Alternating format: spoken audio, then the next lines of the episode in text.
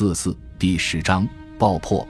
作为一名士兵，经常会完成以下的爆破任务：爆破扫雷、清除电网、清理登陆场，在建筑物墙上开洞、炸倒大树、制造路障。本部分主要讲述如何完成爆破中最基本的一环，即准备爆炸系统。爆炸系统分为两类：非电子引爆和电子引爆。关键词：非电子引爆、电子引爆。引爆系统安装：非电子引爆。准备非电子引爆应遵循以下步骤：第一步，在 TNT 炸药药块或 C 四炸药药块上压一个直径约零点六五厘米、深约三厘米的孔，用以安置引爆雷管。在 TNT 药块上压出一个雷管安装位。TNT 炸药的稳定性极好，普通的挤压、碰摔均不会有任何危险。第二步，将导火索的切口端减去十五厘米。以防止由于部分导火索受潮而导致引爆失败。为了防止因受潮而导致的引爆失败，应将长时间未用的导火索剪掉一部分。第三步，通过计算确定所需导火索的长度。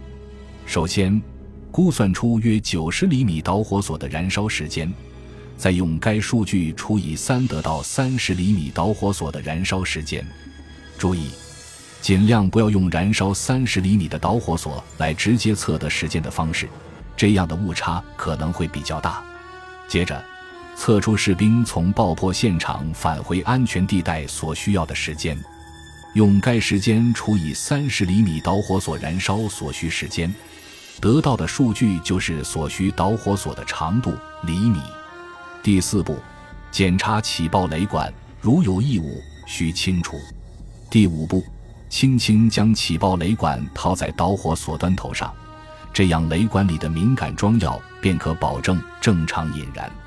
禁止将导火索用力插入雷管，这种做法极为危险。第六步，将雷管固定好之后，从它的开口端约零点三厘米处，将雷管与导火索咬合固定。注意在咬合时，需将雷管与身体保持一定距离。第七步。在使用 TNT 炸药爆破时，将起爆雷管插入预先准备好的雷管插入孔中。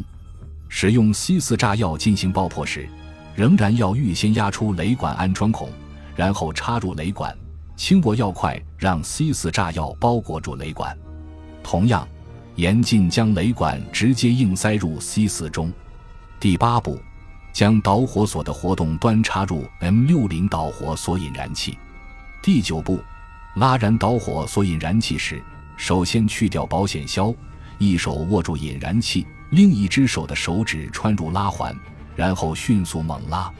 如果引燃失败，则将拉出的活塞完全推入，以重置引燃器，接着再次猛拉。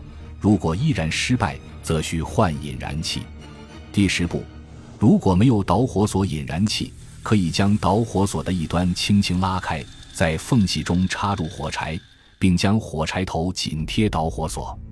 第十一步，用燃烧的火柴点燃导火索上插入的火柴头，或用火柴盒一侧去摩擦火柴头将其点燃。如果导火索被点燃，但药包并未爆炸，说明引爆失败。相关人员需等待三十分钟后再去检查。检查时，如果发现装药并未夯实，则再放入一块 C 四或者 TNT 炸药。如果装药夯实，则放入两块 C 四或 TNT 炸药。如该爆破行动不需要控制爆炸当量，那么这一步操作则不必移出原来的装药。当新装入的炸药被引爆时，原来装入的装药也会被引爆。感谢您的收听，本集已经播讲完毕。喜欢请订阅专辑，关注主播。主页更多精彩内容等着你。